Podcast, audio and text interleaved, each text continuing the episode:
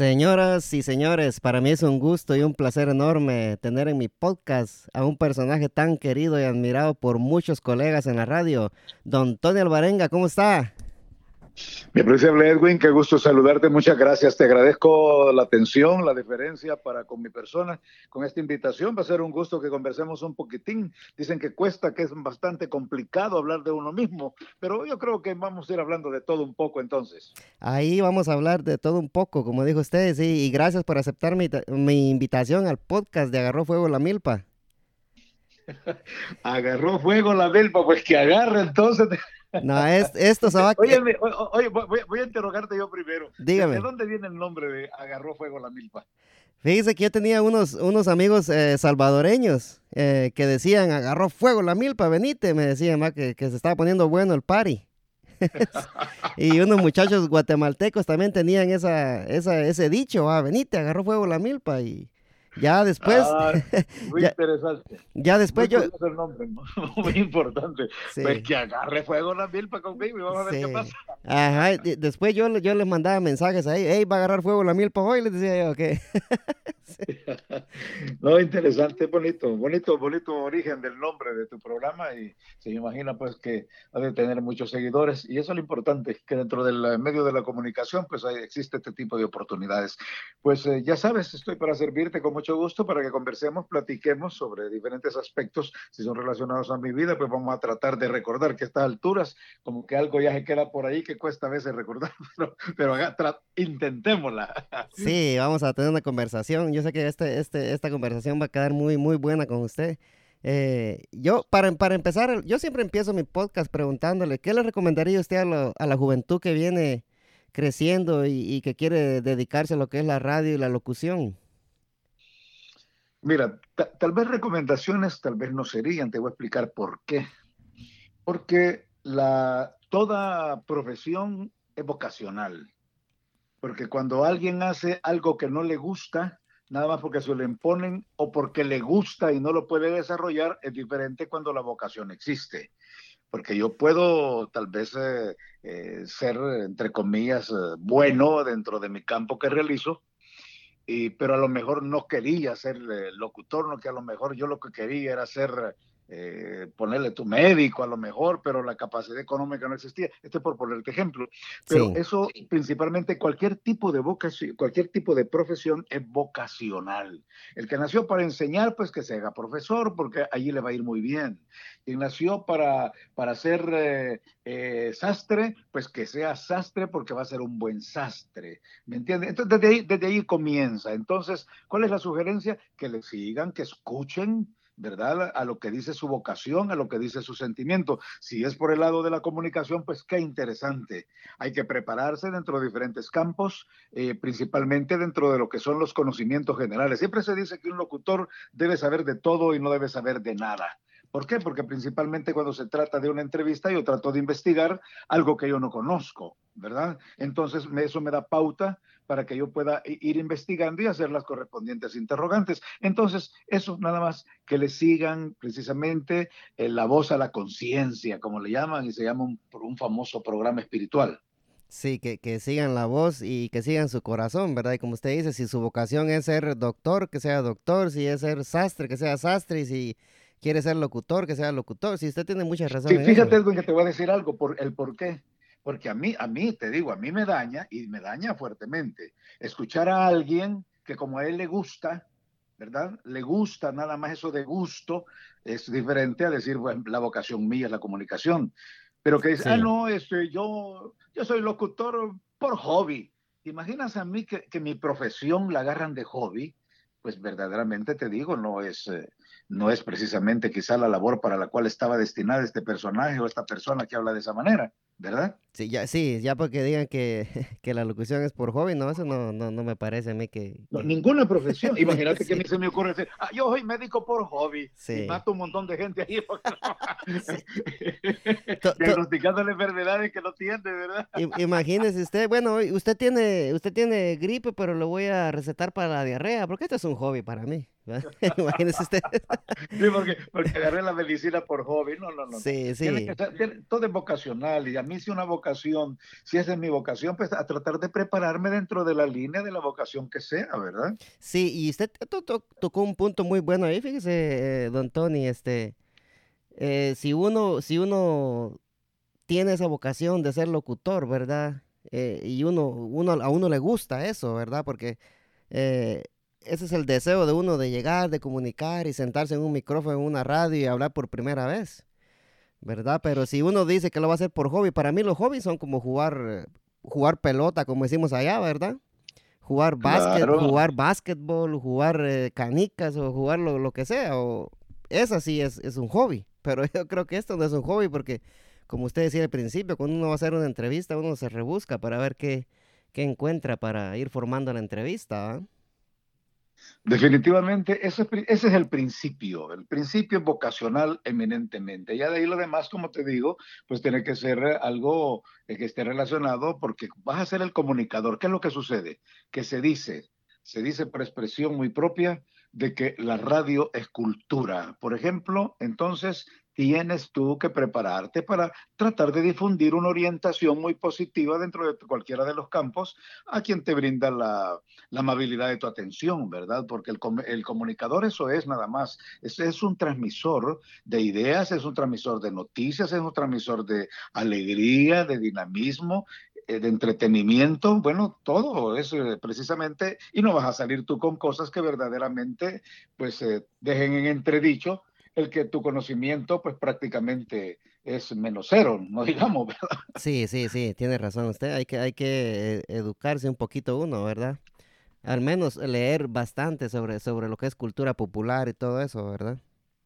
Y las cualidades muy propias de cada profesión, pues tiene que ser aprender a vocalizar, aprender a pronunciar, que son básicos, ¿verdad? Dentro de la comunicación, ¿verdad? Exacto, sí. Don Tony, ¿usted, usted hace cuánto tiempo llegó aquí al, área o a dónde fue que llegó usted primero? Bueno, mira, yo ejercí mi profesión en mi país, El Salvador, como por uh, un lapso de unos, ¿qué? De unos 20 uh, años aproximadamente.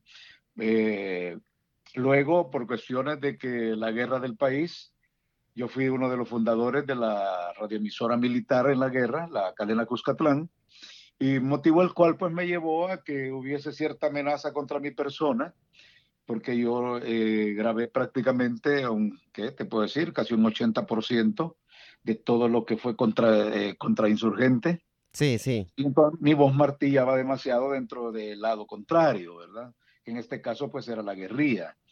Entonces eh, hubo, amenazas por ese sentido y entonces pues preferí mejor salir para no ponerme en riesgo yo y mi familia. Gracias por ponerme yo adelante, pero mi primero dije yo, tengo que ponerme en poco de seguridad y de, de esa manera es que se va originando mi salida del país y gracias a un amigo y hermano, hermano pues dentro del campo de la, no de sangre, pero sí dentro del campo de la profesión. Sí él era director de una radioemisora en Dallas Fort Worth y me ofreció precisamente apoyarme en ese momento y es así como yo salgo directamente para Texas, a la ciudad de Dallas Fort Worth, a trabajar a la emisora La Pantera. Y de ahí en adelante eso ocurrió para diciembre de 1989. La ofensiva final fue en noviembre. Yo me esperé un momentito para hacer los trámites correspondientes y es así como salgo yo de mi país en el mes de diciembre, un 29, 30, un 30 de, de diciembre, para dar la Fort y de ahí hasta hoy día estoy aquí laborando, soy un bendito de Dios, porque durante yo pisé tierra estadounidense, he trabajado en el campo de mi profesión. Bendito sea el Señor, va, y mire que usted vino, se vino un 30 de diciembre prácticamente a comenzar el año acá. Y bendito sea Dios, el primero de enero de 1990 yo ya estaba al aire. Mire que, mire qué bueno. E, es, es, Dios, Dios obra, ¿verdad? Y sabe quiénes son sus soldados, los verdaderos soldados de él. Y, y usted decía algo muy, muy, que me llamó la atención, ¿verdad? Que usted decía que tenía que ponerse a salvo usted y, y, su familia, ¿verdad? Lógicamente, tú sabes que en esos momentos la situación es difícil, pues, porque eh, en una guerra, la, guerra es, muerte, la guerra es dolor, la guerra es destrucción, pues es todo, ¿verdad? Sí, sí, porque lo que usted decía, ¿verdad? Que gracias por ponerme a mí primero, ¿verdad? Pero yo creo que ahí cuando usted dijo eso tenía, tenía mucha razón, porque era usted que tenía que ponerse primero a salvo y después ver cómo ayudar a su familia, ¿verdad? Porque si algo le pasaba a usted, ¿verdad? Lógicamente, y como comprenderás, pues en periodo de guerra, pues lógicamente también los ingresos pues ya no iban a ser los mismos laborando solo para una emisora, porque fíjate que yo he tenido también la, grandiosa bendición de nunca trabajar solo para un medio. Yo he trabajado siempre para dos y hasta para tres radios de, de carácter simultáneo. Por eso es que trabajé en muchas radioemisoras en El Salvador, de las cuales inclusive fui su director. Trabajé para YSKL los últimos 15 años, trabajando en simultáneo para la cadena Cuscatlán. Entonces, ah, eh, eh, eso me daba a mí la oportunidad. Te lo menciono por lo siguiente. Sí, sí. Porque en el momento preciso en que trabajaba para la cadena Cuscatlán, yo manejé el, eh, el noticiario quizás de mayor impacto en el momento de la guerra en KL, que eran los sucesos de hoy, que eran para las horas de la noche. Entonces ahí sí lo que se hacía era el resumen de todo lo que había acontecido durante el día, dentro de todo lo relacionado a, al quehacer nacional e internacional. Entonces era, una, era un medio del cual pues todo El Salvador, todo El Salvador de manera literal estaban atentos al servicio de noticias de la noche, los sucesos de hoy a través de la poderosa. Sí, estaban al pendiente de, como usted dice, al pendiente, porque usted machacaba a todos los, bueno, prácticamente los de la guerrilla, ¿va? Que en ese tiempo creo que ni se escondían, ¿va? Sí, pero lo que te quiero decir, eso sucedía en Cadena Cuscatlán, ¿verdad? Eso era Cadena Cuscatlán, que era, que era digamos, la, la radioemisora que contrarrestaba lo que hacía Radio Venceremos. Pero ya ISKL no, ISKL, una emisora con toda la libertad de la expresión, en la cual yo tenía, gracias a Dios, eh, tanto la gerencia, la administración, como el mismo propietario de Osengloria Tenga, don Manuel Flores, eh, la autorización de ser imparcial completamente, informar, como lo ha hecho siempre KL La Poderosa, de llevar la información oportuna y veraz, como decía su eslogan o dice su eslogan, debidamente confirmada, pero no solamente de un lado, sino que ahí completa. Yo tenía inclusive eh, voces o personas que se encargaban de, trasladarme la información directamente desde lo que consideraba, se consideraba en ese momento el Frente Farabundo Martí, ¿verdad? Me acuerdo, cuando, era la guerrilla, porque ahí por último lo que se, lo que se hizo fue un partido político que no, que no tiene nada que ver con la guerrilla porque eso, eso que queda muy bien sentado. El FML, partido político, no tiene nada en absoluto que ver con lo que era la guerrilla Frente Farabundo Martí para la Liberación Nacional. Entonces tenía eh, voceros eh, directamente con el FMLN del cual pues ellos me trasladaban a mí la, noticia pues de carácter eh, eminentemente de primera mano, ¿verdad? Exacto, y, sí. Y, exacta, no rumores, no chambres, no cosas que solo porque se dicen, sino al contrario, eh, tenía inclusive... Tenía una buena fuente. ¿eh? Yo me contactaba como fuente de información. Sí. De esa manera, ¿por qué te lo digo? Por lo que tú me decías, así no, no, pero es que tenía lo, era, era un balance prácticamente de la labor que realizaba en la, en la, en la cadena Cuscatlán, la masucha, como le decía el pueblo, que ayer eminentemente contrarrestar lo que decía Radio Venceremos. En cambio, YSKL no, una emisora con su noticiero de carácter eh, general, ¿verdad? Sin inclinarse, sin, como decimos vulgarmente, sin eh, tener los dados cargados. No, aquí vamos a informar la realidad, lo que está pasando por este lado, lo que está pasando por el otro lado. La mera verdad, nada de la mera verdad, va nada de andar engañando al pueblo como, lo hacen otras No, de ninguna manera. exacto. Y KL, KL se ha caracterizado, su servicio de noticias se ha caracterizado siempre precisamente por ello. Así es que es una emisora muy confiable, sigue siendo la emisora más confiable en El Salvador en cuanto a noticias principalmente se refiere, no, sigamos, no digamos en todos otros aspectos que siempre han estado tanto en el deporte como en el entretenimiento, ¿verdad? Sí, sí, exacto. Sí, antes de que, de que lleguemos acá al área del DMV, don Tony, eh, no quiero pasar por alto esto. Eh, si yo le digo Bukele, ¿a usted qué, qué, usted me responde? Si tú me dices qué? Bukele. Bukele, el presidente de la República electo por la mayoría de los salvadoreños, es lo que te puedo decir. Buen presidente para mí, hasta el momento, lo que ha hecho ha sido desde buen alcalde hasta lo que ha realizado por el momento, muy buen presidente. Sí, eh, los mucha gente en Guatemala y unos muchachos hondureños que conozco me han dicho que quisieran que Bukele fuera su presidente. Mira, yo te voy a decir una cosa, yo dentro de mi, dentro de mi campo profesional, yo no tengo inclinaciones por A o B partido. Sí. Tampoco por eh, preferencias por eh, presidenciales, ni mucho menos preferencias ideológicas. Siempre trato de ser imparcial dentro de mi labor eminentemente profesional eh, de la noticia. Y yo te voy a decir una cosa, Edwin, yo soy admirador de aquella persona que trabaja, que labora y que se le ven los resultados y a este eh, actual presidente, desde, a mí me comenzó a, convencer desde cuando él fue alcalde de Antiguo Cuscatlán. Sí. Porque fíjate que eh, demostró de tener habilidades futuristas, no pensar en el momento, sino a futuro. Prueba de ello es el bonito y extraordinario, yo se lo dije, yo fui presentador de su llegada acá al área metropolitana de Washington y se lo dije de manera personal que como salvadoreño y principalmente por capitalino, yo soy originario de Salvador, originario de San Salvador, y le agradecí de manera pública al momento de hacer su presentación por haber dejado tan precioso precisamente el centro histórico de San Salvador, que nadie jamás se había preocupado por hacer algo de un atractivo especial para una capital y en este caso la capital de mi querida patria. Sí, es cierto. Eh, él fue muy querido como alcalde y hoy todo el país lo, quiere a él por la labor que está ejerciendo. Hay como siempre.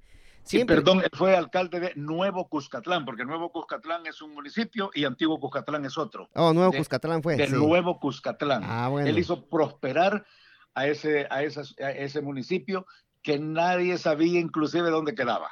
Ah, Pero él sí, él, sí, lo puso en el mapa, lo hizo notorio precisamente por ello, porque ahí, ahí dio muestras de cuál era su, su, manera de pensar en beneficio de los demás. A mí me ha convencido, pues, dentro de la labor, del trabajo realizado. Y te digo principalmente, hablando ya de la ciudad capital, de que siendo yo capitalino, pues eh, me he enterado y me he dado cuenta y le he vivido de que nadie, nadie se había puesto a trabajar en beneficio de todos y mucho menos de hacer aparecer una ciudad de mayor atractivo dentro de todos los campos como lo hizo, lo hizo él en su época de alcalde. Entonces, no es que yo sea buquelista, no es que sea que yo sea no, de su partido, no es que yo sea con ideología tendiente, con tendenciosa, sino la realidad de lo que ha sucedido. Sí, yo creo que aquí si, si él estuviera haciendo algo malo, pues igual lo diríamos, ¿verdad? No, no, no, lo malo hay que decirlo. Sí, aquí no. Aquí no, aquí no, no, puede esconder. Sí, aquí no, no, no estaba tirando uno para un lado, ni para Bukele, ni para el otro partido. No, aquí es imparcial, como usted dice, ¿verdad? Y fíjate que te voy a comentar algo, el por qué puede ser esa mi conducta y mi manera de ser. Yo vengo oyendo política desde que yo era demasiado infantil, porque mi madrecita era vendedora del mercado.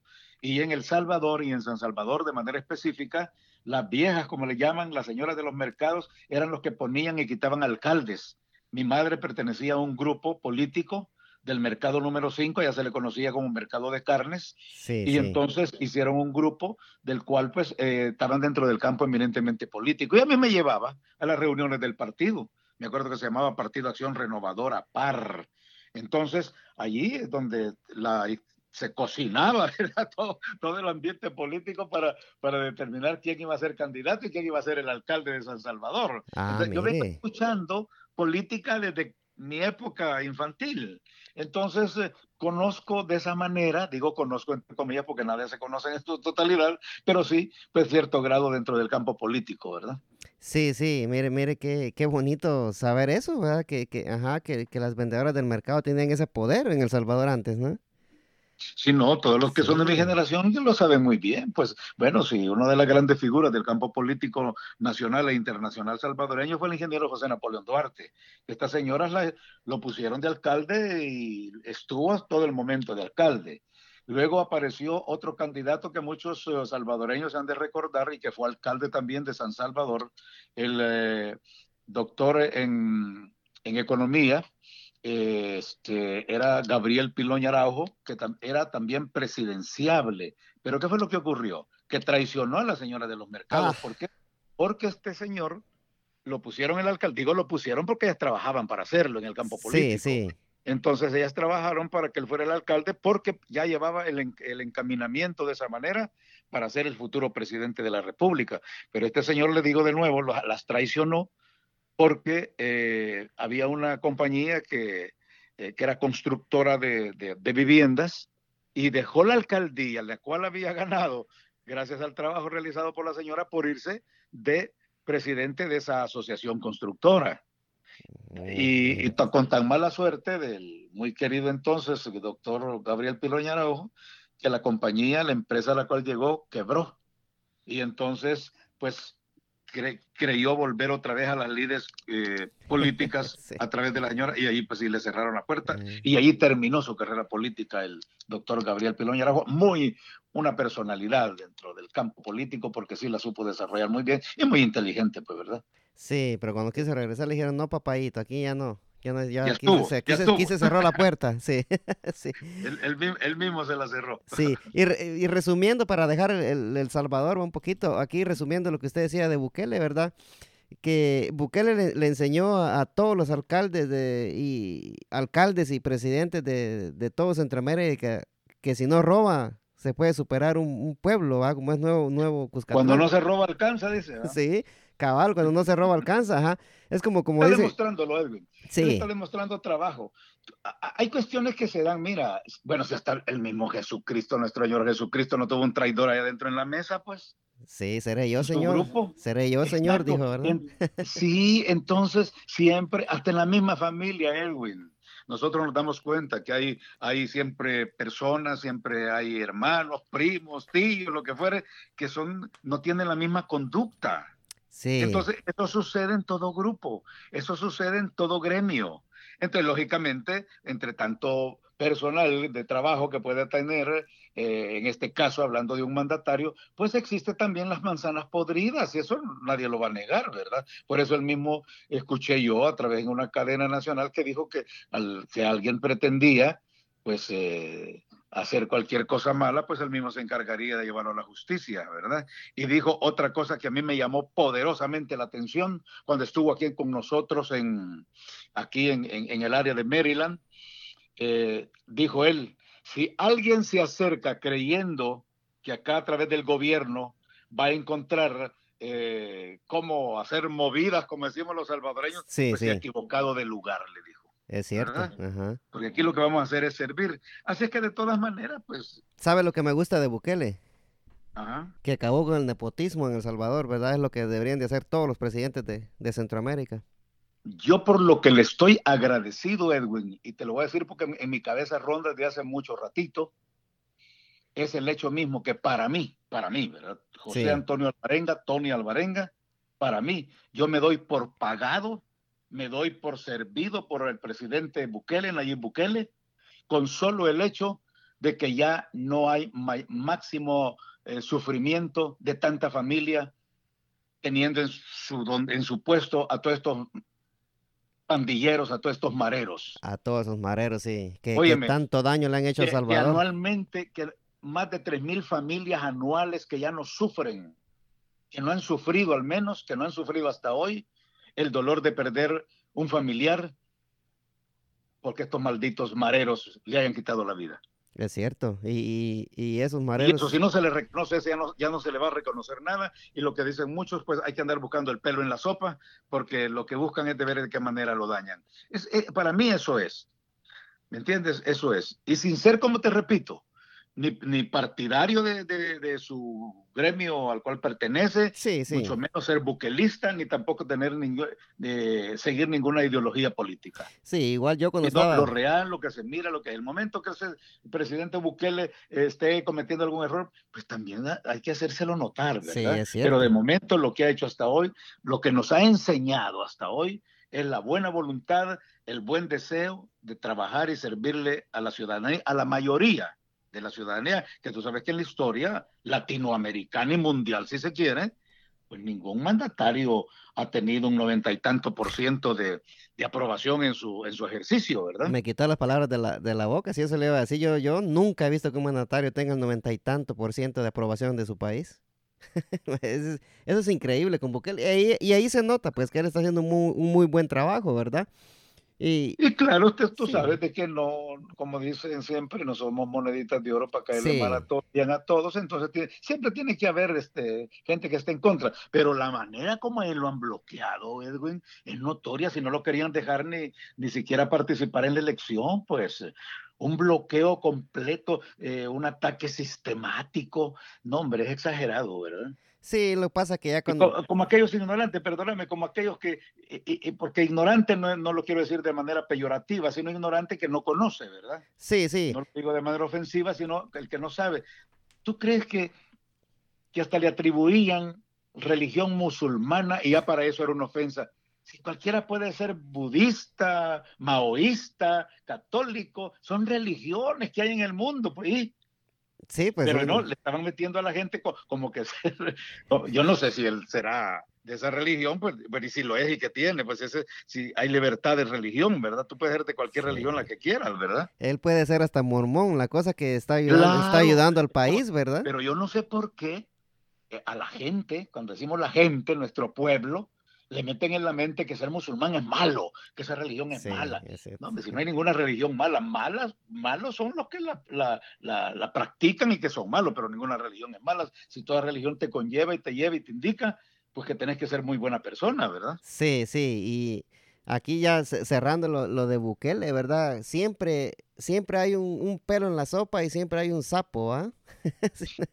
Cualquiera de las dos cosas. Mira, todo aquel, todo aquel que no piensa como eh, si, el que no piensa como yo pienso, para mí es malo. El que no hace las cosas como yo quiero que sean, es malo. No, hombre, no piensan en la libertad que debe de existir, ¿verdad? Sí, eso tiene que haber, tiene que haber libertad de, opinión, libertad de expresión, libertad de todo, pues si no, ¿cómo? Libertad de culto y todas las libertades que la, los mismos derechos, es un derecho humano, papá. Sí, y, y, y qué me alegro que, que Bukele hizo esto con las maras y, y el presidente de, de, Guatemala empezó muy bien, pero ya ahora ya, ya se le están oyendo muchos rumores. Al principio lo empecé eh, alabando y, diciendo el muy buen trabajo que estaba haciendo, pero ya, ya ahorita pues le estoy dando duro también por porque, porque se está dejando. Hay que tener mucho cuidado. Mira, hay que tener mucho cuidado en eso. ¿Por qué? Te voy a explicar por qué.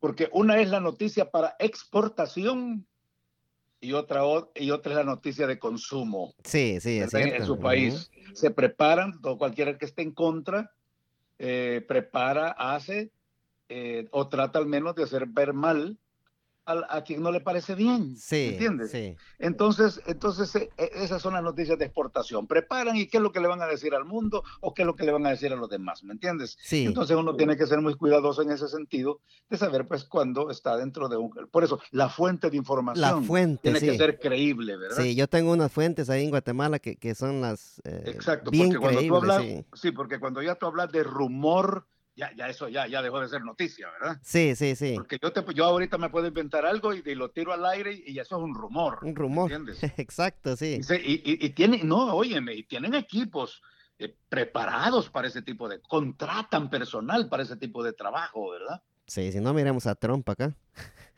No, tiene que ser. Mira, en el campo político todo eso, todo eso es posible. Eh, contratan personal para que se hagan tratar de ver malas cosas de lo que está haciendo un, funcionario, o, o, tal vez se extralimitan cuando son malos y quieren, quieren que se aparezcan como buenos. Es ahí donde hay que tener mucho cuidado y es ahí donde la imparcialidad es importante, ahí donde hay que tener, hay que tener mucho cuidado. Mira, yo, yo paso noticias muy seguido. Mi fuerte para mí, lo importante dentro del campo que yo trabajo de la comunicación, para mí la noticia es interesantísima. Me gusta mucho. He trabajado durante muchos años, pero eso sí, tengo mucho cuidado sobre ella porque no te voy a decir que he tenido errores, sí he tenido errores Errores que verdaderamente pues hay que repararlos y de la mejor manera y estar consciente y responsable, ¿verdad? Sobre lo que se ha hecho. Sí, Por eso uno tiene que, tiene que estar muy bien seguro de la fuente informativa para poderle trasladar a los demás pues no, no solo darle eh, repetición a una cosa que me llegó a la mano y, y, démosle, no, primero lo vamos a revisar, vamos a ver hasta dónde llega la realidad, ¿verdad? Sí, hay una fuente eh, en Guatemala que es una, un periódico que se llama, eh, bueno, el periódico va de Guatemala. Eh, es una fuente muy buena. está una página en internet que se llama Nomada, que son, es, son bien, bien, bien buenos y son bien creíbles. Nómada. Sí. Y, Nómada, lo, lo, lo voy a tomar muy en cuenta. Sí, eh, quiere buenas noticias de Guatemala ahí, eh, Nómada. Ellos, ellos, esa es una, una buena fuente, buena fuente. El sí. nómada, el nómada es aquel, aquella persona que no tiene un solo lugar donde estar. El que Ah, anda sí. para arriba y para abajo. Ese es un nómada. Ah, mire, qué bueno saber eso. Mire, don Tony, ya ten- tenemos media hora, fíjese, pero me gustaría tocar un, un ratito, si tiene unos 10 minutitos más para, para hablar de cuando usted llegó aquí al área de, del DMV. No, claro, con mucho gusto, Edwin, con mucho gusto. No, yo al principio te dije tal vez una media hora, pero es que tal como platicábamos cuando uno ya está en el desarrollo de lo que tiene que hacer cuando siente los minutos ya pasaron. Sí, mire, mire como si nada, se fue media hora. Bueno. Sí. ¿En, en qué año llegó usted aquí al, al área del, DMV cuando, de, cuando se vino de Texas? Sí, ah, bueno, ah, eh, yo llegué acá para un mes de junio de 1990. Directamente. Porque, sí, directamente a trabajar a Radio Mundo y Canal 48 en esa época. Ah, mire, ¿y cuánto, cuánto tiempo trabajó en, en, en Radio Mundo? Mira, yo estuve creo que como, quiero ver, como hasta el 92, 93, como tres años. Tres años, pero cuando, Sí. usted, cuando usted vino, habían más, más locutores, porque yo he escuchado, eh, dicen por ahí, ¿verdad? Las, las lenguas o los rumores, dijera usted. Porque- Sí, mira, sí, nosotros... que este, usted, que usted ha abierto puertas para muchos colegas suyos acá en el área y, y que están muy Sí, agradecidos. mira, lo que sucede es lo siguiente, Edwin, que para ese, cuando yo llegué acá solo, solo éramos dos radioemisoras, Radio Borinquen, que era en el 900 AM, y Radio Mundo, Sí, ah, Exacto, éramos solo las únicas otras radioemisoras, y el canal en español, pues que era de la, de, de la misma empresa, Los Cerezos, eran los mismos dueños de, de lo que es Univisión local, Sí, sí. En esa época era Canal 48. Entonces nosotros trabajábamos las dos funciones, trabajábamos tanto para la radio como hacíamos algunos segmentos para la, la- el, el canal local de Univisión 48, Univisión Washington. Sí, sí. Ay, trabajaba, como usted dice, va bien trabajando. Ah, no, ahí estaba. Mario Soler, el director, eh, Samuel Galvez, en la- estaba también Víctor Alderete, un hermano paraguayo. Eh, Ingrid Baena era la voz, uh, una venezolana preciosa ella y preciosa en su manera de ser, era la voz femenina Sí, eh, de las voces pues de la, de la época, ¿verdad? Sí, sí, cuando usted llegó aquí al área. O sea, que usted, como, como usted dijo. Oscar, Os- Oscar, Oscar Burgos, ¿verdad? Que, que era DJ y ahí ya, ya le fue entrando a la cuestión deportiva, ¿verdad? Y le ha ido muy bien. Ah, mire, eso sí no sabía yo. O sea, que Oscar Burgos era, era DJ antes y después se, Sí, se- sí, se sí, dedicó. claro. Ah, mire, qué bueno. Bueno, es más, fíjate, y, y te voy a contar algo de Oscar porque nos queremos mucho, como, bueno, con de todo ese grupo nos queremos mucho, ¿verdad? Sí, sí. Pero con Oscar te voy a contar, tú te has, te has fijado que él se identifica como el socio, ¿verdad? El socio, sí. Entonces te voy, te voy a contar de dónde nace el socio de Oscar Burgos. Resulta de que como él era, él era aficionado también a la música, entonces decidimos ser socios. De, pensar, pensamos, pensamos en que íbamos a hacer, eh, amenizar fiestas. Ah, bueno. Ahí- De ahí, de ahí viene el socio. Vamos a ser socios, y- y, y se llamaba nuestra, nuestra sociedad, se llamaba Osito, porque se llamaba OS de Oscar, la Y de I, T O de Tony, Osito. Ah, mire. De, de ahí nace el, el, el ahí- apodo de ahí del nace, socio. Hola, socio. Y el socio, ay, ay, le queda el socio. pues. Y ahora hasta tiene un, un, un programa de deporte que se llama Los Socios del Deporte. es que él es el socio del área metropolitana. Él es el socio, sí. Me encantaría entrevistarlo algún día. al- mi querido Oscar, Oscar Humberto Burgos. Sí, me gustaría entrevistar algún día a mi paisano. Ah, Este... no, hombre, claro que sí, tiene, Sí. Mucho que, tiene mucho que contar porque pertenece precisamente a esa misma generación. Sí, sí. Sí, eh, usted es una, es una persona que, que la mayoría de, de locutores de acá del área lo, lo respetan y lo quieren mucho y lo agradecen porque usted ha abierto camino para ellos, ¿verdad? Sí, fíjate que he tenido la suerte de, de ser director de algunas emisoras también por acá, porque de ahí me trasladé para, para Houston. De Radio Mundo me fui para, para Houston a trabajar a la KLBL, la mexicana de Houston. Allá estuve un rato, luego me regreso para acá, para el área, porque nace la primera emisora que es de que había que comprar el aparato para poderlo sintonizar, ¿verdad? Porque era una frecuencia de frecuencias. Así Ah. regreso yo, así regreso yo al área, pero ya luego, ¿cómo se llama? Este, hubo dificultades con esa radioemisora y luego ¿Qué radio aparece- emisora era esa?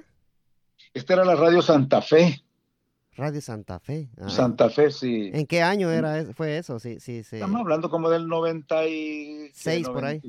Por ahí, 94 creo yo, porque, Ah, bueno. porque en, Houston pues fue poco el tiempo que estuve, porque llegó uno de los socios de, de, esa, de esa idea, de ese proyecto, y me la llegó a plantear allá a Houston y me pareció interesante, y a mí que me gusta Washington, entonces me regresé, porque fíjate que pasa lo siguiente, que estando yo acá en, en el área, monté un programa de televisión que fue el primer programa de televisión para los salvadoreños, porque aquí no había nada para, para los salvadoreños. Entonces lo, lo, lo, bauticé como Imágenes del Salvador.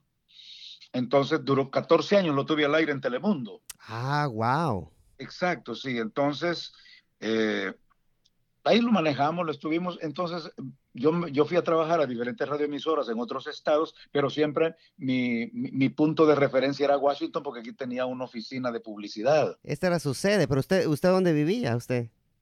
Sí, bueno, yo vivía, ponerle tú, viví en Houston, viví en Chicago, viví en Oklahoma, viví en, sí. en la Florida, me fui a pasar un año. O sea que durante viví usted en, tenía viví en Tampa, viví en Miami y viví, y viví también en Fort Myers. O sea que usted durante, durante tenía el programa de televisión en esos 14 años vivió en diferentes viví, estados. Viví en otra, pero ya estaba atento a, a la producción ah, del programa, mire. ¿verdad? Sí, o sea, que usted no, no, en todo este tiempo no ha parado de, de moverse, ¿verdad? Y mire que no, me, me alegro, Dios, me alegro mucho, sí. Sí, como te dije al principio, yo he sido bendito de Dios que he trabajado dentro de mi profesión, ¿verdad? No he tenido que recurrir a ninguna otra labor que no sea pues para la cual pues nuestro creador nos mandó a este mundo. Sí, sí, mire, y, y después ese, ese, ese proyecto no, no funcionó. ¿Por qué no funcionó? Pues no, no le No, ¿cómo no? Funcionó. Lo Ah, que quiero lo decir, siguiente- este- No, lo que pasa es lo siguiente, que quien me, eh, la compañía que me, pro- la empresa a mí de televisión del Salvador, No, no, no, yo, yo digo, yo digo, TCS del Salvador, yo digo ah, el de la, el de la radio, que usted me dijo la emi- emisora de emisoras. De, de un- Ah, no, mira, es, es que en principio eh, el problema es que tú sabes de que aquí la- los radioescuchas son más que todos radio, radiocarros, como decimos, pero, pero Sí. son los eh, eh, escuchar radio en el, en el vehículo. sí, sí. Y, y, y pienso yo, pienso yo, que no funcionó acá. En otras partes ha funcionado. En Nueva York fue un batazo. Aquí no. Porque, este, por eso mismo, entonces cambiar tú, tu, tu, tu aparato de radio, tu radioreceptor en tu vehículo, pues muy difícil, ¿verdad? Sí, sí. ¿Me entiendes? Entonces, ese fue uno de los problemas con que, que se tuvo, que pienso, al menos, que yo- a lo mejor los técnicos dirán otra cosa, pero lo que yo pienso que si no llegó a funcionar fue precisamente por eso, porque había que comprar un aparato especial, pero ese aparato tenía frecuencias AM, FM y esa tercera banda que era la opción, ¿verdad? Ah, mire.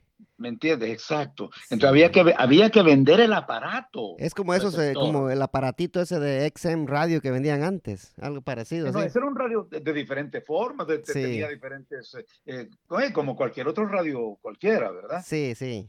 Exacto, entonces esos, había una empresa que se encargaba de montarle ese, esa, esa frecuencia, porque esa es como, es otra banda, ¿verdad? Otra banda, sí, sí. Exacto. Ah, mire. Entonces ya, ya eso ya es más complicado y a- a- ahí, nace precisamente esa, la idea acá en el área, porque eso venía de otra parte, pues. Sí. Mira, eso funciona, Edwin, eso funciona muy bien para, para etnias, como digamos los, eh, para decirte algo, los chinos, por decirte. Sí, sí. Entonces vienen los chinos, montan su emisora y ellos compran su receptor y ese es su radio.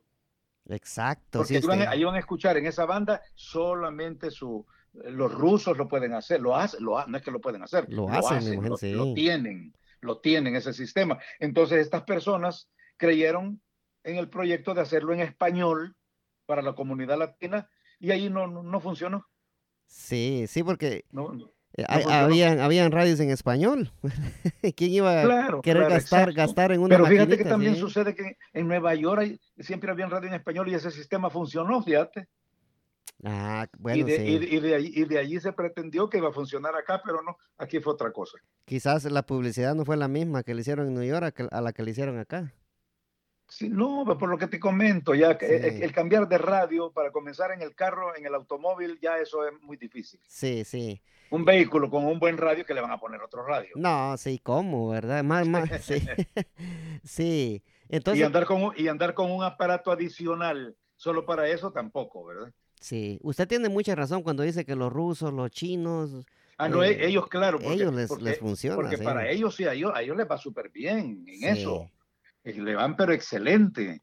Eh, porque el que compra ese radio y tal se encuentra con que va, a sintonizar esas, esas transmisiones en el idioma de, estas de estas personas, pues, ¿verdad? Sí, y ahora está un poco más difícil eso, ¿verdad? Porque pues, imagínese, en, en TuneIn usted puede escuchar radio de todo el mundo. Y de cualquier lugar del mundo, papá.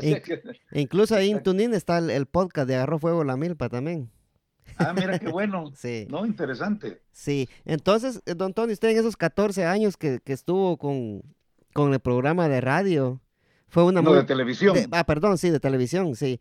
Fue una muy buena idea suya, porque aquí no había nada para los salvadoreños, no, como usted dice, ¿verdad? Entonces yo, exacto, entonces yo traía del Salvador, porque estaba con la mejor empresa de televisión del Salvador, pues que me proveía del al, al principio yo, yo tenía gente que trabajaba, pero en eso los costos se fueron muy elevados y busqué los medios de cómo realizarlo.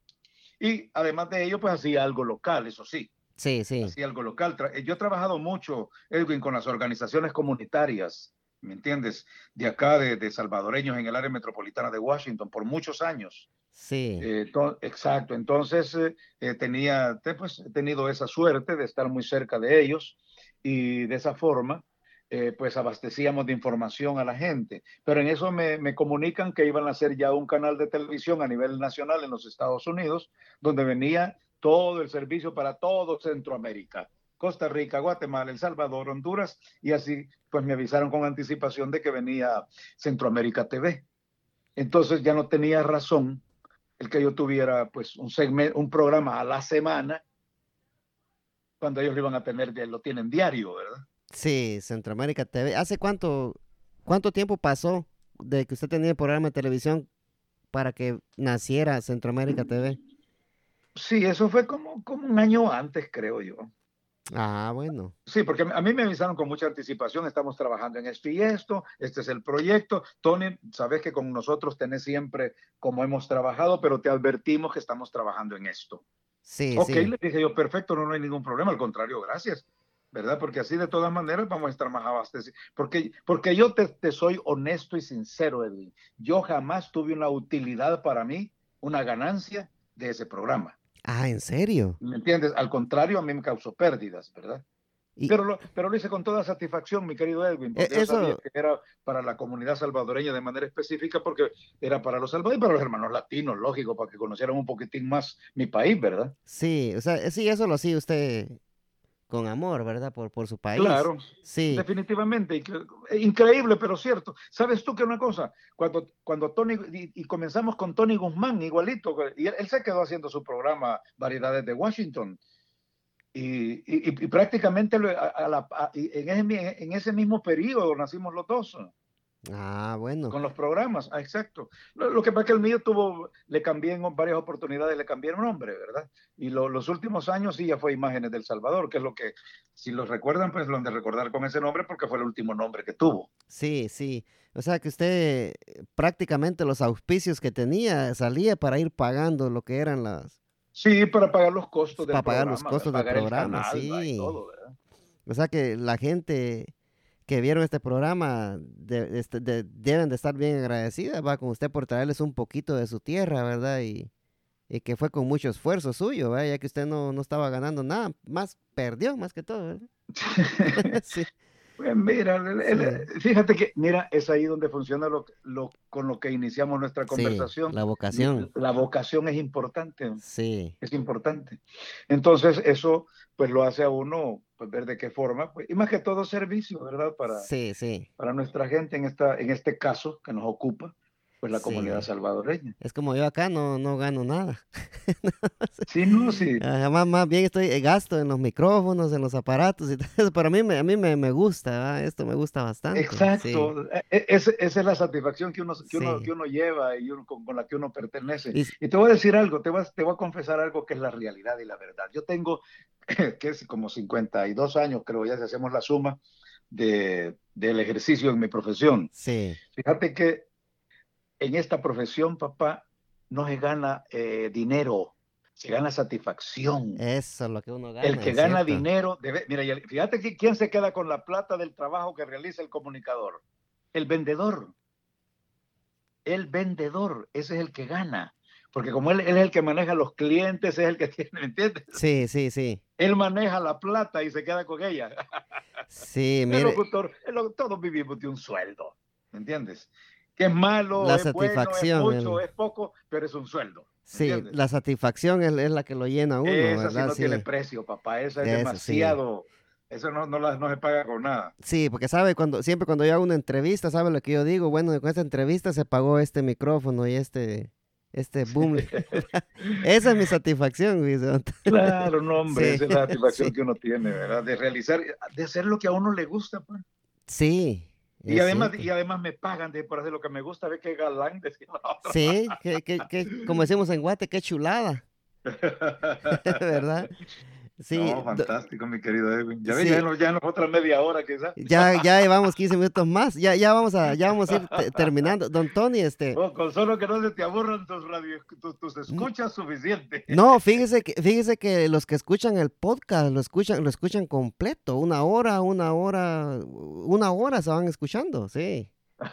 Sí, yo creo que yo creo que ahí sí me debería de pagar Spotify y Apple Podcast porque tengo a la gente por una hora ahí en sus, ¿De,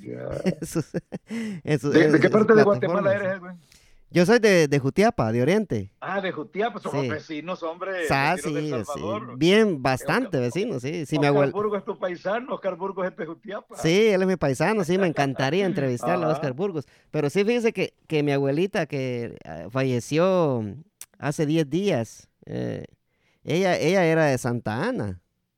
Entonces, a, la vecina, sí, linda, linda con Jutiapa. Pues. Sí, entonces para ir a Santa Ana, que uno, una, una hora y media, hora, 45 minutos.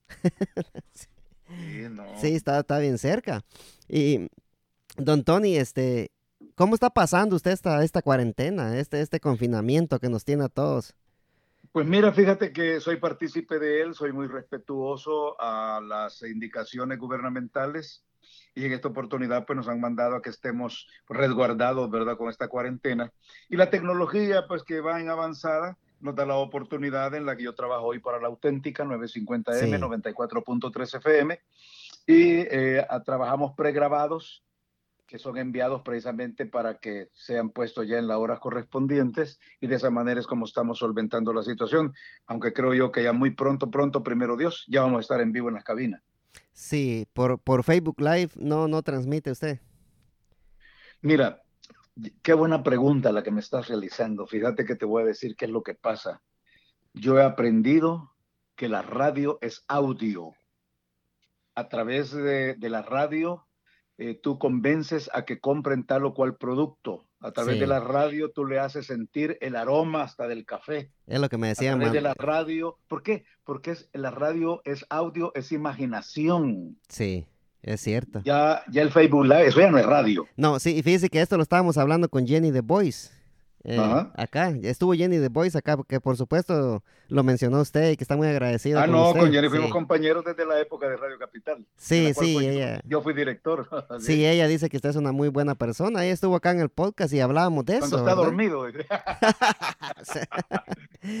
no, bien linda, yo la quiero. Y sabes que Jenny Jenny es de cuna radiofónica, su papá, un gran, un gran locutor guatemalteco. Sí, hablamos de todo eso. Y sobrina de un comediante súper reconocido a nivel internacional, ¿verdad? Sí, don, don Rafael Hernández Velorio, sí. Velorio, claro. Sí. Así es que ella es de cuna radiofónica. Sí, eh, prácticamente como, como yo le puse al, al, al título de ese podcast, ¿verdad? La radio corre por sus venas de Jenny The Voice, ¿verdad? Sí, definitivamente. Sí. Sí, ella está muy, habló, hablamos de usted, este que usted es una, una muy buena, una muy buena persona, es lo que ella dijo, ¿verdad? Gracias. muy agradecido. Y fíjate que ya que estamos hablando de la locución guatemalteca, yo tuve, ya está en la gloria de Dios, un señor locutor guatemalteco. Eh, tú no lo has de haber conocido a lo mejor, tú eres demasiado joven, pero llegó una convención de locutores latinoamericanos, yo lo conocí, desde entonces fuimos muy amigos y eh, Dios en gloria tenga a don Enrique Arce Berens. Lo has de haber escuchado, era una de las voces extraordinarias, profesionales de, de la Radio Nacional de la TGW de Guatemala. Ah, sí, mire, sí, lo es. Enrique Arce Berens, un gran personaje, ¿me entendés? Que, sí. Que bueno, pues eh, una de las gentes que cuando hablas de radio de alto nivel, de locutores de alto nivel, pues hay, que mencionarlo con honores, ¿verdad? Sí, sí, mire, sí, usted, sí, yo lo escuché mencionar a, señor, al señor este, sí, es una, una de las grandes voces de la radio de Guatemala, ¿verdad? Como el papá de Yo tengo amigos locutores guatemaltecos porque te voy a explicar algo. Tú tal vez te recuerdas, te digo, eres demasiado joven y a lo mejor no, pero sí la gente en mi generación, pues sí lo se recuerda de un sistema eh, de noticias a nivel centroamericano, desde México hasta Panamá, que se llamó Cercano, Cercano con S, y que quiere decir sus siglas, Servicio Centroamericano de Noticias Cercano. Cubríamos desde México hasta Panamá. Ah, Entonces en Guatemala era Radio Fabulosa, la emisora Cercano. Yo trabajaba en KL, KL era la emisora, la emisora cercana en El Salvador. Era radio, te lo voy a deletrear, te lo voy a llevar. Era Radio Programas de México, Radio Fabulosa en Guatemala, HRN en Honduras, Radio Corporación en Nicaragua y SKL en El Salvador. Eh, estaba en Panamá, era el gigante de Panamá. Eh, en, Costa Rica era la Radio Columbia.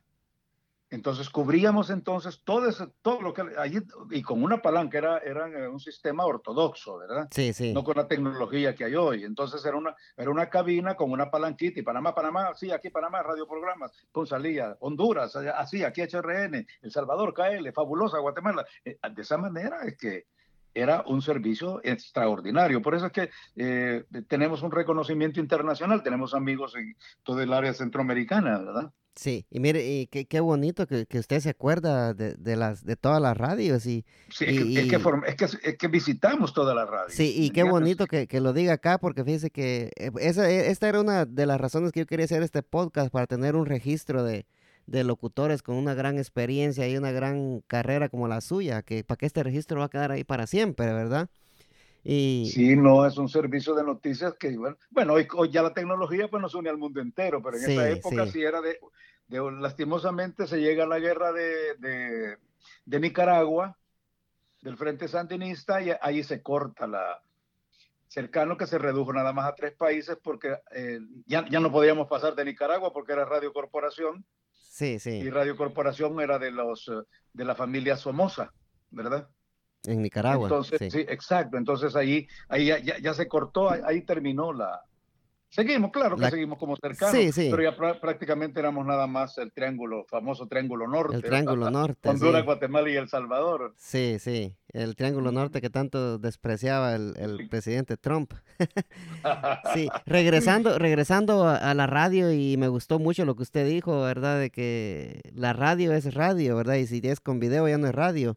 Entonces, sí, no, no, ya, ya, es otra cosa. Sí, entonces. Menos radio, ¿verdad? Sí, menos radio, sí, exacto. Sí, entonces... Es que radio, por eso te digo, radio, radio, la radio es audio, la radio es imaginación. Mira, ahí te pueden, se imaginan que el locutor es gordo, que es flaco, que es bonito, que es feo, que es peludo, que es pelón, bueno, de todo, ¿verdad? Sí, y eso, y eso era lo que. Si recuerdas tú, las radionovelas, las radionovelas. A eso iba, mire, que yo le estaba diciendo que. Allí se imaginaban al personaje, ¿verdad? Que en Guatemala yo todavía eh, logré escuchar las radionovelas y eso estábamos hablando con Jenny de Voice, que le digo yo, ¿será que se pueden hacer radionovelas en este tiempo? ¿Qué cree usted, don Tony? ¿Usted cree que que puedan hacerse radionovelas en este tiempo? ¿O, cree usted que la, la, cosa de que tienes que salir al aire en cinco minutos y no, no te puedes pasar? ¿Usted cree que podemos regresar a las radionovelas en este tiempo donde el tiempo vale oro? Más que antes, creo yo.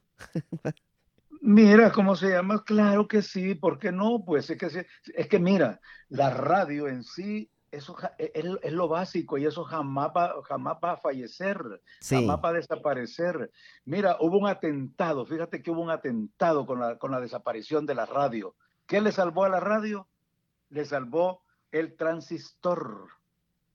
Todo el mundo andaba ya con radio transistor. ¿Te recuerdas? Ah, sí, sí, es cierto. Entonces, exacto, ya, ya mire el que andaba ya en cualquier trabajo, ya andaba cargando su radio transistor, se pusieron de moda. Sí, sí, a los estadios. exacto, cuando se pretendió que la radio no sé qué iba a tener bajón por la televisión, ¿verdad? que la televisión iba a hacer desaparecer la radio. No, hombre, eso jamás, hombre, jamás. No, eso no Ni la tecnología misma la va a hacer desaparecer. Lo que hace es mejorarla. Sí, no. Hoy estamos, hoy estamos mejorados, pues. A mí me encantaría de que, de que alguien hiciera radionovelas aquí en el área. Yo, yo creo que, que la pegarían acá, ¿verdad? Pero... Exacto, pero ya, pero ya va acompañado con la visión. Sí. Es, lo que, es lo que pasa. Sí, yo, yo creo que, sí, yo creo que hacer una radionovela es lo que usted dice, ¿verdad? Porque cuando uno está en una radionovela y empiezan a salir esos personajes, ¿verdad? Uno se imagina esos personajes y dirá, bueno, este va quién es. Este? Que quedaron para la historia, ¿verdad? Sí, sí, esas radionovelas en Guatemala eran bien Había un buenas. personaje que se llamaba Tamacún, el vengador errante. Después había una novela que llamaba Los Tres Villalobos. Ya que el Pecoso había otra. El Derecho de Nacer, El Derecho de Nacer, que es una gran película de la historia eh, de la, de la, del, cine. Sí, sí. De la, de la época de, del cine en blanco y negro. Pero fue radionovela primero, pues. Ah, bueno, o sea que las radionovelas tuvieron su auge en El Salvador también Muy bastante. bárbaro, sí. Ah, mira, fíjate que yo, yo, me recuerdo que todos en casa, en casa cenábamos precisamente a la hora de las novelas, porque se prendía el radio y escuchaba la novela y a cenar. Sí, sí. Ahí estaba, ¿o no? Ya.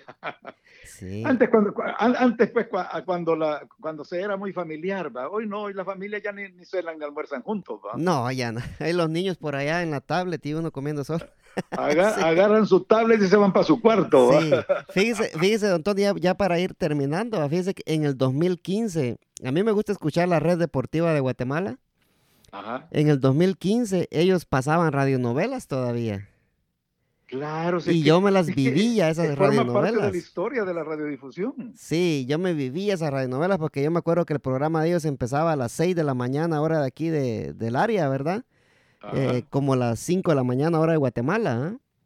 Ya. Y empezaban con la radionovela a las 6 de la mañana. Yo tenía que estar en el carro a las 6 en punto para no perderme la novela. Ahí te, ahí te acompañaba en el camino. Sí, y, de repente desaparecieron las novelas. Ya, ya, no, ya no las volvieron a pasar y, y es triste, ¿verdad? Lo que hablábamos con Jenny, que le, le, pregunto le preguntaba yo a Jenny, ¿va? Que, que si ella cree que las radionovelas puedan regresar algún día, ¿va? Y ella me estaba diciendo que, que se, tal vez, pero será difícil, dice, ¿verdad? Pero eh, yo espero que alguien, alguien las, las traiga de regreso. Sí, pues ya son cuestiones nada más de que para recordar, ¿verdad? Porque hoy, hoy sí ya por la, la, tecnología misma, ¿verdad? Lo, le, da la oportunidad a que ya se puede hacer ya todo en Facebook Live, ¿verdad? Todo Facebook Live, usted dijo la verdad. Sí. sí. Don Tony, Muchas gracias. Yo, yo creo que aquí no, aquí no tocamos ni, ni siquiera el, el, 10% de, su carrera. De todo lo que podemos hablar, mi querido. No, sí. otra oportunidad, ya sabes, hombre, con mucho gusto. Sí, yo de una vez quiero dejarle la invitación ya para que tal, de aquí tal vez en unos, ¿qué le dijera yo? Unos cuatro meses o unos cinco meses de, de volver, volverlo a tener acá de invitado al podcast para seguir hablando y continuar esta y le, damos fuego a la milpa, papá. Ah, que agarre fuego, sí. Mire que, me gustó mucho esta charla con usted. Yo, yo sé que a los, a los oyentes del podcast les va a gustar también esto, ¿verdad? Y, y, eh, pues espero que, se la disfruten y, que sigan escuchando todas las demás entrevistas que están en el podcast, ya que hay muy buenas entrevistas, muy buenas historias. Eh, esta con Don Tony quedó, yo creo que es una de mis favoritas hasta el momento. Muchas gracias, mi apreciable Edwin, de veras, de todo corazón te digo, me satisface sobremanera esta grandiosa oportunidad de comunicación que, con la que estoy compartiendo contigo y con toda la gente que, que ve entonces tu trabajo a través de la tecnología y en esta plataforma. Eh, tengan la seguridad que todo mi cariño, toda mi manera de trabajar siempre, pues lo hago de todo corazón y que Dios los bendiga mucho y ojalá tengamos esa oportunidad y ya y ojalá que el coronavirus pues se retire ya pronto para que volvamos a la normalidad y que todos seamos felices, ¿verdad? Sí, ni, ni hablamos mucho del coronavirus, ¿verdad? Que hay mucho que hablar, pero... No, no, no, ¿para qué? ¿Para qué? Que vaya, que vaya. Que vaya mejor, ¿verdad? Sí, es cierto. Don, don Tony, como, como yo siempre me despido, con la bendición de Dios Padre Todopoderoso y Eterno, venimos duro, don Tony, y muchas gracias por estar aquí en el podcast. Amén. Un saludo también una vez más para todos y hasta una nueva oportunidad. Fuego.